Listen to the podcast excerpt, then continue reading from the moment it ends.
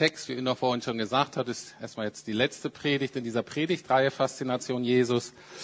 Ähm, aber seid nicht besorgt, ähm, Jesus wird weiter eine gewisse zentrale Rolle in dieser Gemeinde und auch in den Predigten haben. Also keine Angst. Aber eben beim letzten Mal soll es jetzt nochmal ganz zentral zugehen und wir wollen die ganz zentrale Frage äh, damit wollen wir uns beschäftigen. Wozu ist er gekommen? Was war eigentlich sein Ziel? Was war seine Mission? Was war, seine Berufung? Worum ging es ihm wirklich? Und ähm, geht letztlich um diesen letzten Vers, aber ich möchte den erst nochmal einbetten in den Kontext, in diese Geschichte.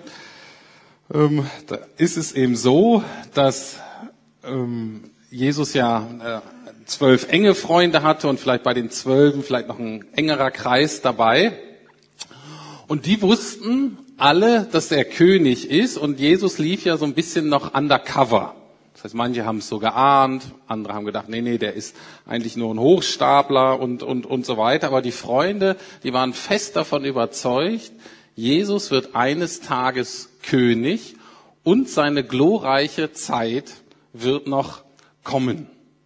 So ein bisschen wie der Streicher bei Herr der Ringe am Anfang irgendwie, was weiß ich, so ein bisschen runtergekommen, weil keiner weiß, was der so wirklich vorhat. Und am Ende wird er so großer König. Ähm, dank meiner äh, Töchter habe ich auch Zugang zu einer ähm, Literaturgattung, die mir bis dahin sehr fremd war, ganzen Fantasy-Geschichten. Und auch bei diesen Fantasy-Geschichten, gut, Herr der Ringe hätte ich vielleicht auch so entdeckt, aber alles andere nicht. Und da geht es eben oft darum, dass irgendein Held da ist und oft ist da irgendwie ein Freund oder ein enger Freund. Ähm, und das hat mir in der Tat geholfen, ein na, so ein bisschen realer äh, zu ergreifen oder mich dafür zu begeistern, äh, nämlich das, dass Jesus mein Freund ist. Und wir hatten ja uns ja am letzten Wochenende ähm, damit beschäftigt. Bei dem Männerwochenende geht es die ganze Zeit darum, dass Jesus mein Freund ist und dann oder unser Freund ist und einfach dieser faszinierende Gedanke, dass ich der Freund des Königs bin. Es ist ja eigentlich nicht vorstellbar, aber dass wir Freund und Freundin des Königs, des Herrscher dieser Welt ist. Zugegebenermaßen, der hat ziemlich viele Freunde. Also es ist jetzt nicht so wie in den Fantasien, dass sie vielleicht drei oder vier oder zwölf. Also es gibt eine ganze Reihe von uns, das ist schön.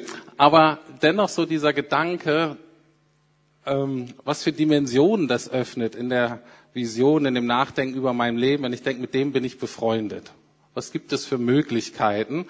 Und natürlich auch ganz praktisch habe ich mich immer gefragt, was habe ich denn davon? Was bringt mir das praktisch?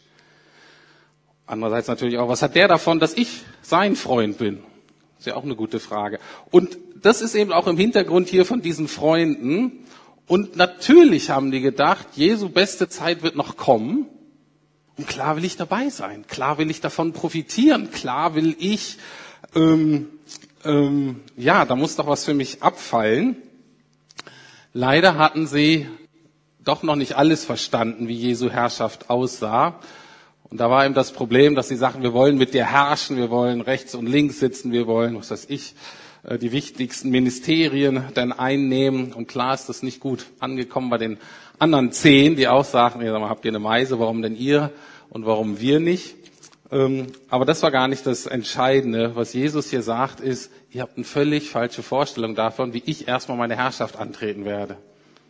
Der nächste Schritt ist nicht hier ein großer König, ein politisches Reich aufzurichten, sondern meine Herrschaft sieht ganz anders aus, beziehungsweise meine Mission, mein Ziel, meine Berufung sieht jetzt erstmal ganz anders aus. Und er sagt, ich bin nicht gekommen, um zu herrschen, sondern um zu dienen und um zu sterben. Und darum soll es jetzt auch gehen, eigentlich nur um diesen Vers 45, denn auch der Menschensohn ist nicht gekommen, um sich dienen zu lassen, sondern um zu dienen und sein Leben als Lösegeld für viele hinzugeben. Und da wir heute auch Abendmahl feiern, werde ich das auch ein bisschen ausführlicher erklären heute, weil das einfach gut passt. Schauen wir uns diesen äh, Vers mal an und beschäftigen uns mal mit dem äh, Ausdruck Lösegeld für viele. Lösegeld für uns. Was bedeutet das? Also, der Hintergrund dieses Ausdruckes ist einfach der, die römische Sklaverei oder der Sklavenmarkt. Also, römischer Sklave hatte eben gar keine andere Chance, als frei zu werden, als dass jemand ihn frei kauft. Das sogenannte Lösegeld. Und wir werden, äh, oder die Menschen werden im Neuen Testament von Jesus und dann auch von den anderen, die da schreiben, oft auch als Sklaven beschrieben. Und zwar wird über uns ausgesagt als Menschen, dass wir, auch wir Ketten haben, die uns einengen. Die Bibel nennt das die Sünde oder könnte auch sagen, unser Misstrauen, unsere Rebellion gegen Gott macht uns unfrei. Wir sind dadurch gebunden. Das passt uns natürlich nicht als ähm, Berliner im 21. Jahrhundert, passt uns in der westlichen Welt schon lange nicht. Wir sehen uns lieber als frei, als selbstbestimmt, als Herr oder Frau meiner Lage. Aber die Bibel ist da viel realistischer und sagt, guck mal genau hin. Gibt es nicht doch Dinge, die dich eigentlich binden? Wir hatten es äh, vor kurzem, wo Jesus gesagt hat, unser Problem ist das Herz, das Innere und daraus kommt Gier, Neid, Ehrgeiz, Angst vor Scheitern, all diese Dinge, die uns unfrei machen und die uns praktisch unsichtbare psychologische Ketten anlegen. Aber das ist das Bild davon. Das ist das, solche Leute brauchen Lösegeld. Und die Frage ist, brauchst du das? Kannst du das so akzeptieren als Diagnose über deinem Leben? wir heute auch in der Gemeinde, aber so jetzt in unserer Kultur, wir, jeder, also die meisten geben zu, dass sie ein paar Probleme haben. Oder wir sprechen zurzeit ganz gerne von Baustellen, von denen wir merken, da müssen wir irgendwie dran arbeiten. Ähm, aber der Begriff ist so, dass wir denken, mit so ein bisschen Hilfe von außen kriegen wir es schon hin. Hoffentlich kriegen wir es selber hin, weil wir fragen nicht so gerne um Hilfe. Aber sonst, man geht zur Seelsorge oder vielleicht zur Psychotherapie. Und wenn mir dann geholfen wird, dann bin ich durchaus dankbar. Das ist total nett von denen äh, und das hilft mir auch. Aber wenn jetzt jemand von denen sagen würde, Mensch, ich muss für dich sterben, ich muss mein Leben für dich hingeben, dann würden wir sagen, das ist übertrieben. Das ist unangemessen. Das passt eigentlich nicht so richtig. Vom Gefühl erinnert mich das so ein bisschen an meine große Schwester. Die ist übrigens eine ganz tolle. Aber für die war Geschenke ganz, ganz wichtig. Und als ich groß geworden bin, die hat sich immer ganz, ganz viel Mühe gemacht zu Geburtstagen oder sowas und wollte uns alle und mich dann eben auch beschenken und die hat sich ganz viel Mühe gemacht und die ist total kreativ und kann total gut basteln und beschäftigt sich damit. Und dann ist das Problem, mir sind Geschenke ziemlich unwichtig. Und dann hat sie sich halt bemüht und hat mir dann irgendwie so was Tolles geschenkt und ich habe dann gesagt, ah ja, danke. Und für sie war das immer so, was, das ist alles. Die wollte mehr Begeisterung sehen, die wollte mehr, ja, größere Dankbarkeit, strahlenden Augen. Und unbewusst, im Nachhinein habe ich mich so ein bisschen manipuliert gefühlt. Habe ich gedacht, jetzt versucht die eine emotionale Reaktion aus mir rauszupressen, aber das wollte ich gar nicht. Danach habe ich gar nicht gefragt. Und ich glaube, die Gefahr ist auch, dass wir uns als Christen auch so fühlen.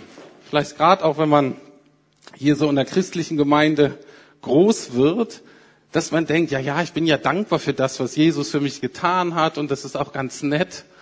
Aber dieses Ganze, diese Begeisterung oder diese radikalen Anforderungen vielleicht in der Nachfolge oder wie ich mein Leben äh, zu gestalten habe, sowas wie Anbetung, ist, glaube ich, für manche von uns einfach übertrieben. Einfach, man fühlt sich da so ein bisschen, das ist so ein bisschen unangemessen. Bräuchten wir eigentlich gar nicht. Ein bisschen Hilfe hätte gereicht und dafür bin ich auch bereit, Dank zu geben. Das ist nicht das Bild von uns, was die Bibel zeichnet. Wir sind Sklaven gewesen und Sklaven damals konnten sich nicht selber befreien. Sie mussten freigekauft werden. Ich möchte das noch, noch deutlicher machen und zwar anhand eines Wortes. Da steht ja, sein Lösegeld gegeben für. Ne? Präposition für. Keine Angst, ich werde nicht so grammatikalisch werden. Man kann das auch mit für übersetzen, aber das Wort, was da eigentlich steht und was man hier in diesem Zusammenhang vielleicht, äh, Zusammenhang vielleicht besser hätte nehmen sollen, ist anstelle von. Hier steht, er gibt ein Lösegeld anstelle von dem, was die alle hätten zahlen müssen. Und das macht den großen Unterschied. Wenn jemand etwas für mich tut, dann ist das nett und ist das wahrscheinlich auch sehr liebevoll, aber es ist nicht unbedingt notwendig. Wenn jemand etwas anstelle von mir tut, weil ich es nicht tun kann, kriegt das eine andere Dimension. Also das bedeutet, er gibt, bedeutet, er gibt sein Leben anstelle von mir sozusagen, anstelle davon, dass ich mein Leben lassen muss. Und das ist krasser. Das kommt auf diese Alternative, entweder er oder ich, nicht wir beide. Nicht ich und ein bisschen Hilfe, beide kommen groß raus, sondern er oder ich. Und das steht dahinter, hinter diesem Anspruch, den Gott, den Jesus auf unser Leben hat. Dahinter steckt diese Realität. Was Jesus für uns tut, ist nicht nur nett, ist nicht nur freundlich und barmherzig ist es auch. Es ist aber alternativlos. Es ist die einzige Chance, die wir hatten. Entweder sein Leben oder ich mein Leben.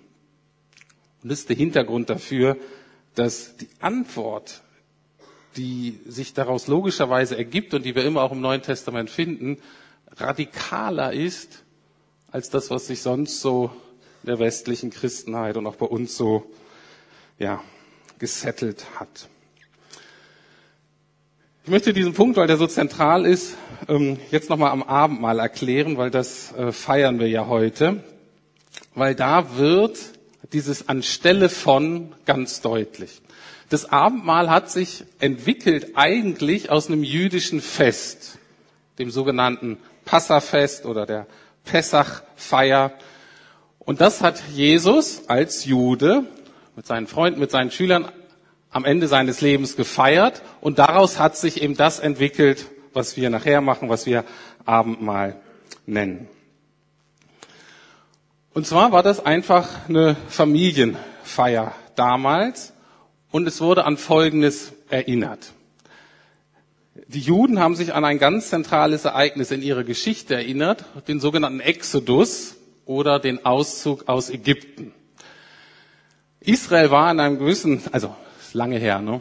ungefähr 3000 Jahre, wahrscheinlich noch ein bisschen mehr, 4000 Jahre, nicht ganz irgendwo dazwischen.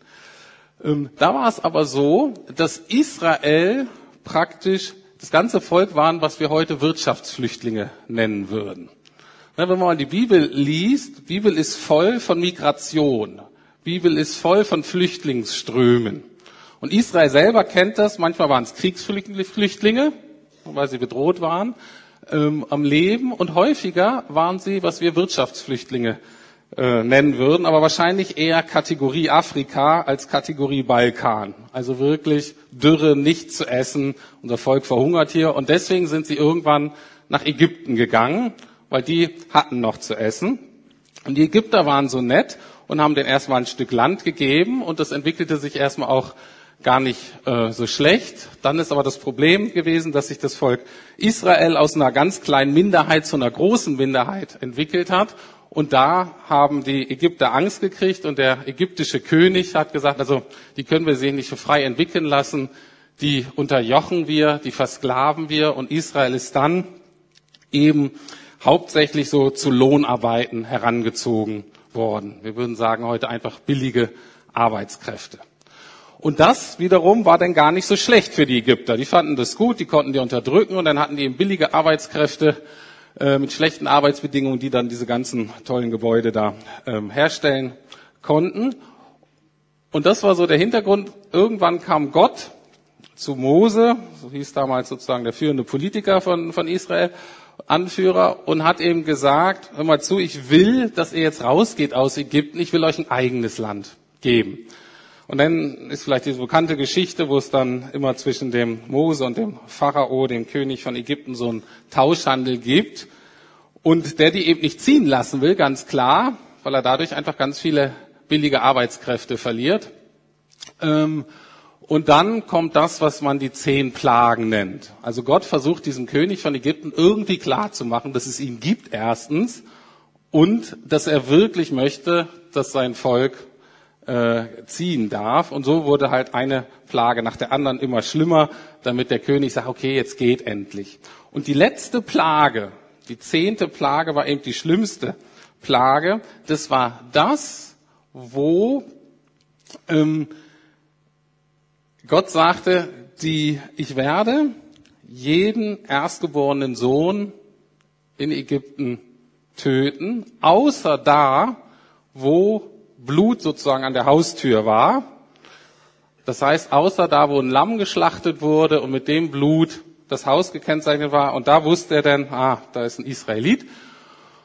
Und da zog der Engel, der das praktisch umgesetzt hat, zog daran vorüber. Ist praktisch nicht reingegangen, hat den Erstgeborenen nicht angetastet. Und Passa heißt vorübergehen. Also dieser Engel ging vorüber und dann ist eben das äh, Schreckliche passiert, dass viele Ägypter das eben nicht geglaubt haben, nicht getan haben. Ganz viele ägyptische Erstgeborene sind gestorben und ähm, Israel hat dadurch eben seine Söhne behalten.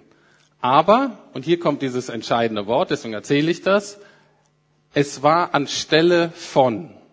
Also, es, das Lamm ist anstelle von dem Erstgeborenen getötet worden. Und so war das ganz klar. Jede Familie hatte die Wahl. Entweder einen toten Sohn oder ein totes Schaf. Das waren die beiden Alternativen. Entweder oder, andere Alternativen gab es nicht. Und genau daran wird praktisch in diesem Abendmahl, in dieser Pessachfeier dran erinnert. Und das war eine Familienmahlzeit mit ganz viel Bedeutung und Symbolik und das kennen wir ja von Weihnachten. Deswegen passt das jetzt hier ganz gut mit Advent. Das ist ja auch letztlich so Feierlichkeiten, oft so Familienfeierlichkeiten mit allmöglicher Symbolik. Ne? Und jetzt zum Beispiel, hier sind vier Kerzen. Ne, wenn da Leute kommen, die nicht christlich aufgewachsen sind, Migrationshintergrund, sagen, ja, warum habt ihr da vier Kerzen? Ne, dann kann man das erklären, was das bedeutet und was Advent bedeutet und, und so weiter. Und wie in jeder Tradition entwickelt sich was, wie soll ich sagen, was zum Kern gehört oder wie so irgendwas biblisch ist. Und natürlich entwickelt sich da auch all möglichen Folklore drum, die man dann nicht mehr so gut ähm, erklären kann. Aber zum Beispiel, was relativ deutlich ist, die Krippenfiguren, das Krippenspiel. Ne? Kann man erklären, warum ist da diese Ansammlung von Menschen und Tieren? Das versteht ja keiner, warum wir das alles aufbauen. Ne? Uns ist es klar, vielleicht auch nicht mehr so klar, aber eigentlich war uns das mal klar und das ist gut. Wer ist da eigentlich? Wer wird da aufgestellt? Und genau so war das mit dieser Passafeier. Es war voller Symbolik. Und Jesus nimmt nun diese Symbolik und wendet das auf sich an. Kleine Nebenbemerkung nur zum Konzept der Familie. Ähm, wie Weihnachten war auch äh, Passa oder Pessach ein Familienfest. Das feierte man mit der Familie, durch, zugegeben mit der erweiterten Familie, aber mit der Blutsfamilie. Und es ist total ungewöhnlich, dass Jesus das feiert mit diesen erwachsenen Männern. Weil die hätten eigentlich alle zu Hause sein müssen. Entweder hätten die selber das leiten müssen in ihrer Familie oder aber zu den Eltern gehen müssen, der das dann anleitet. Noch schlimmer als, ihr kennt das ja, wenn man irgendwann so alt ist, dass man eigentlich Weihnachten nicht mehr mit den Eltern feiern möchte. Ziemlich heikel manchmal. Da muss man sich schon gute Gründe einfallen lassen, um besonders der Mama nicht doch wirklich auf der Mamaseele herumzutrampeln. Ähm, und zu sagen, Mensch, Weihnachten, da müssen wir doch irgendwie so zusammen feiern. So war das da auch. Und das war nebenbei ein extremes Statement von Jesus, dass er sagte, das hier ist meine neue Familie. Ne? Die Blutsbanden sind nicht unwichtig geworden, aber Jesus macht immer wieder deutlich im Neuen Testament, meine neue Familie ist die, alle die, die zu Jesus gehören. Und ich glaube, da müssen wir alle noch total umdenken. Wir denken noch sehr so in bürgerlicher Kern- und Kleinfamilie. Das ist auch nicht schlecht, das ist auch die zentrale, aber es ist, geht viel weiter mit der Familie. Und das nebenbei zeigt Jesus da auch. Er feiert da mit seiner neuen Familie. Also, aber was feiern die? darum geht's jetzt ja. Was war die Symbolik da beim Abendmahl? Was hat das mit Passa zu tun? Also, können wir mal gucken. Genau, auf diesen, das sind so typische ähm, Zutaten da auf so einem Tisch. Und ähm, zum Beispiel Brot und Wein gab's immer. Und äh, der Vater sagte dann, oder das Oberhaupt zum Brot innerhalb dieser Liturgie, innerhalb dieser Feier, dies ist das Brot unseres Elendes, das unsere Väter in der Wüste aßen. Das ist wieder eine Anspielung auf einen gewissen Aspekt in der Geschichte. Die sind zwar dann aus Ägypten rausgekommen, aber haben dann noch lange gebraucht, bis sie dann da in ihrem Land landeten.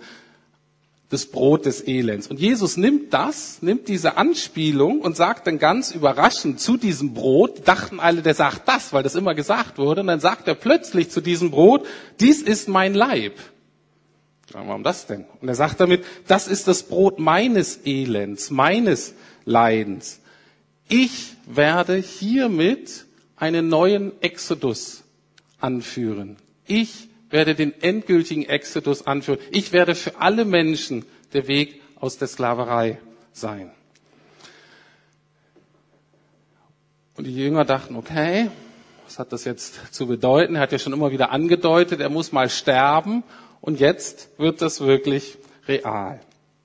Beim Kelch, ne, bei diesem Weinbecher da macht das dann auch ganz deutlich, dies ist mein Blut, was eine neue Beziehung zu Gott ermöglicht. Und auch da knüpft er was an, ähm, auch sowohl in der Bibel als auch in der antiken Kultur war das einfach so, der Kelch war oft Symbol für Tod und für Leiden, der bekannte Giftbecher. Und Jesus sagt, das ist jetzt das, was mit mir passiert. Also Jesus bereitet die darauf vor. Und dann, da streiten sich die Kommentatoren ein bisschen, aber es ist zumindest ein faszinierender Gedanke, danke, gibt es noch eine ganz entscheidende Abweichung von der Tradition, von dem sogenannten letzten Abendmahl, was Jesus da mit seinen Freunden gefeiert hat. Brot und Wein gab es immer. Die Interpretation war jetzt neu, aber das gab es immer. Aber es wird, wie gesagt, man weiß nicht, ob das so stimmt, aber äh, ist ein interessanter Gedanke. Es wird nie von dem Hauptgericht berichtet, von dem Fleisch, von dem Lamm. Das war natürlich das Zentrale da, war das Lamm. Ein Ausleger sagt, es gibt kein Lamm auf dem Tisch, weil das Lamm am Tisch saß.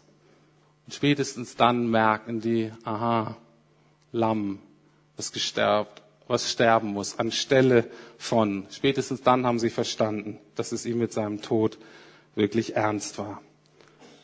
Und so drückt er ihn aus, dass er wirklich gekommen ist, nicht als Held, nicht als derjenige, der gefeiert wird, der König der Macht hat, sondern derjenige, der gekommen ist, um erstmal zu dienen, um sein Lösegeld anstelle der anderen zu, zu, zahlen. Und vielleicht haben Sie sich an das erinnert, was Sie ganz am Anfang, also vor ungefähr drei Jahren mal gehört hat, was Johannes der Täufer über Jesus gesagt hat. Der hat nämlich gedacht, seht über Jesus, seht, hier ist das Opferlamm Gottes, das die Sünde der ganzen Welt wegnimmt. Und ich glaube, dann haben die Jünger das verstanden, was das bedeutet hat. Ganz kurz noch zu dem Konzept des Opfers. Das ist ja für uns relativ schwierig. Ähm, wenn wir Opfer hören, dann ist das immer so, so grausame antike Kultur, jähzorniger Gott. Ähm, das ist ein Gott, mit dem man gut Religionskriege führen kann oder mit dem man ein Volk unterdrücken kann. Aber für uns hat das nichts mit Liebe zu tun. Dieses anstelle von ist eigentlich gegen unsere Empfindung. Wie gesagt, es ist zu radikal. Wenn wir aber drüber nachdenken, merken wir, dass uns das im Leben überall begegnet. Liebe hat etwas mit Opfer zu tun. Wir sagen, alle Liebe, die die Welt verändert, hat letztlich die Qualität eines stellvertretenden Opfers. Natürlich kann man sich auch opfern aus falscher Motivation, aber bei wahrer Liebe ist immer auch ein Opfer dabei. Zum Beispiel, was Jesus geprägt hat, ist ein gewisser Heldenbegriff, den es so nicht in allen Kulturen gibt. Für uns ist es ganz selbstverständlich, dass sich ein Held in Filmen oder was weiß ich, dass sich ein Held sein Leben riskiert oder Opfer für die anderen. Es gibt viele Kulturen, wo das völlig anders ist.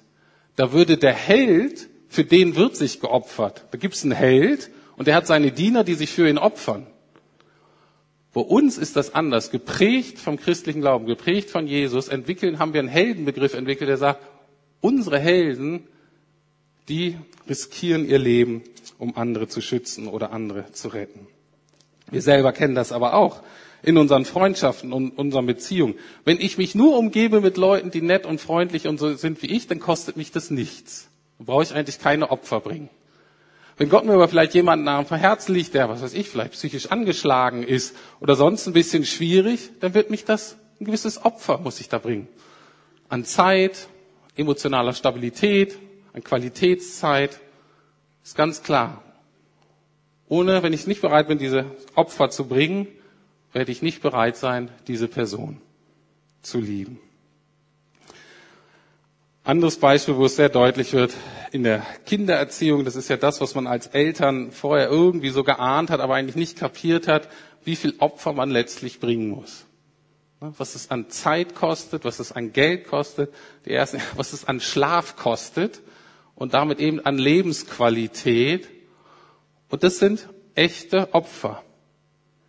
Kann man sich immer noch entscheiden, bringt, muss man sie, opfert man sie aus, also macht man es aus Liebe, macht man es freiwillig, gibt auch viele Eltern, die das manipulierend machen und die den Kindern klar machen, dass sie das bitte schön abzuzahlen haben über den Rest des Lebens. Ne? Das ist nicht die Art, wie Gott ein freiwilliges Opfer bringt. Er manipuliert nicht im Hinterrein. Aber wahre Liebe hat immer mit Hingabe, hat immer mit Opfer zu tun. Und deswegen ist es total nachvollziehbar, dass ein Gott, der wirklich liebt, Opfer bringen wird und muss. Und weil er Gott ist, bringt er eben ein Opfer göttlichen Ausmaßes. Und das ist das Tolle, das Faszinierende an Jesus und der Unterschied zu anderen Religionen. Bei anderen Religionen ist im Kern so, dass wir als Menschen Opfer bringen müssen für den Gott. Bei Jesus ist es anders. Gott bringt selbst das entscheidende Opfer. Das ist der ganz große Unterschied. Und weil er uns liebt und weil er wusste, dass er uns sonst nicht hätte vom Tode erretten und befreien können, tut er das aus Liebe für uns. Und dieser Liebe wollen wir heute gedenken im Abendmahl und uns ganz bewusst Zeit dafür nehmen, dann nochmal ganz persönlich und als Gemeinde darüber nachzudenken. Ich habe noch einen Bibelvers, der auch sehr zentral ist, was aussagt über Jesus. Jesaja 53 steht, wir alle irrten umher wie Schafe. Wir wandten uns jeder auf seinen eigenen Weg. Aber der Herr, das heißt ja, Gott ließ ihn, also Jesus, treffen unser aller Schuld. Jesus wurde misshandelt, aber er beugte sich und tat seinen Mund nicht auf wie das Lamm, das zur Schlachtung geführt wird, und wie ein Schaf, das stumm ist vor seinen Scherern. Und er tat seinen Mund nicht auf. Das ist genau der Hintergrund, das ist die Realität, das ist das, was er meinte, als er sagt, denn auch der Menschensohn ist nicht gekommen, um sich dienen zu lassen, sondern um zu dienen und sein Leben als Lösegeld zu geben für die vielen. Ich möchte kurz beten. Lieber Herr, ich danke dir, dass du so demütig bist dass du zu uns gekommen bist. Und du hättest allen Recht gehabt zu sagen, hör ich bin der Gott und ich will mich von euch bedienen lassen. Und du hast es alles völlig umgekehrt. Du hast gesagt, ich will euch dienen. Ich will euch dienen. Ich will euch befreien. Hab du Dank, dass du jeden einzelnen von uns damit meinst. Danke, dass wir das annehmen sollen. Danke, dass wir nicht sagen, nein, nein, nein, nein, nein, das brauche ich nicht oder das ist zu viel. Herr Jesus, du hast dir diese Mühe gemacht, du hast dieses Große getan und dafür will ich dir danken. Amen.